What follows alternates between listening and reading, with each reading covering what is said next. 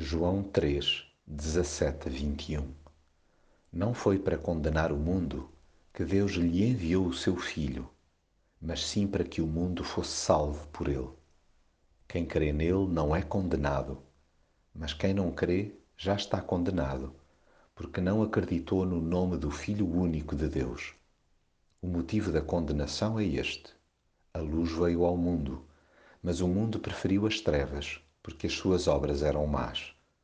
De facto, quem faz o mal detesta a luz e foge dela, para que as suas más obras não sejam descobertas.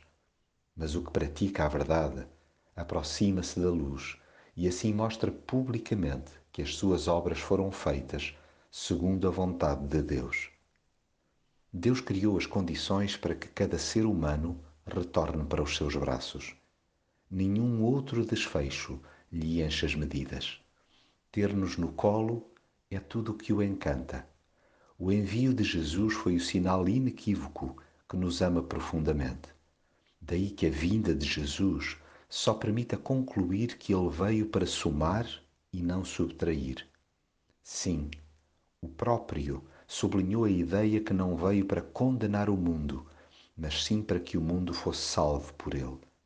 Nem de perto nem de longe é Deus que nos rejeita. Somos nós, individualmente, que nos posicionamos ante Ele.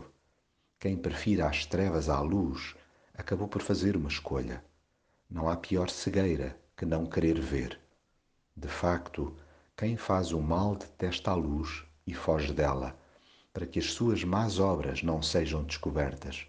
Mas o que pratica a verdade aproxima-se da luz e assim mostra publicamente que as suas obras foram feitas segundo a vontade de Deus.